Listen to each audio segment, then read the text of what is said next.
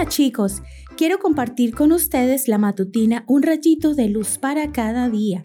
Hoy escucharemos murallas protectoras. El necio muestra enseguida su enojo. El prudente pasa por alto la ofensa.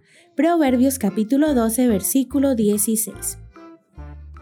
Durante miles de años, las ciudades estaban rodeadas por murallas para mantener a sus habitantes salvaguardados de los invasores que solían estar al acecho para robar sus bienes.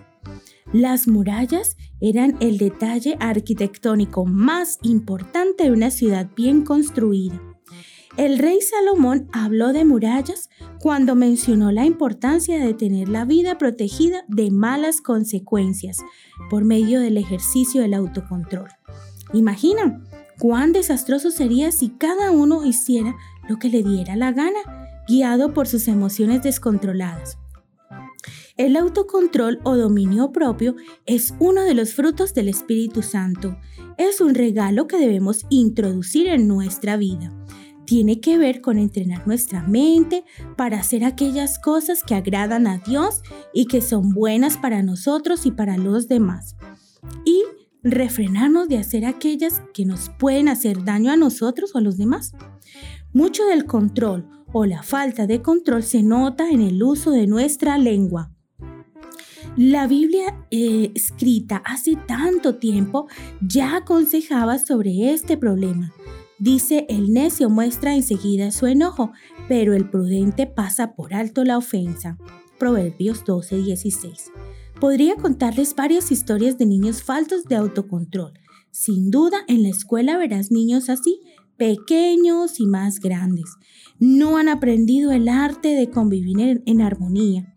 Provocan irritabilidad, contaminación acústica, alteración de la atención y muchas incomodidades más son niños que no han asimilado los límites.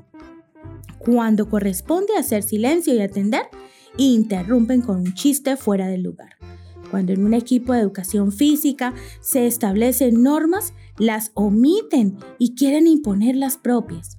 Cuando un compañero no es de su agrado, piensa diferente o saca mejor nota que él, los invaden los celos y comienzan a decir palabras groseras y mentiras.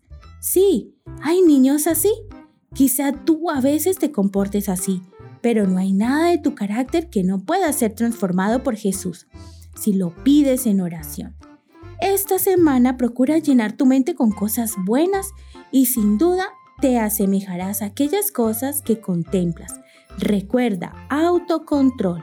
Que tengas un hermoso día.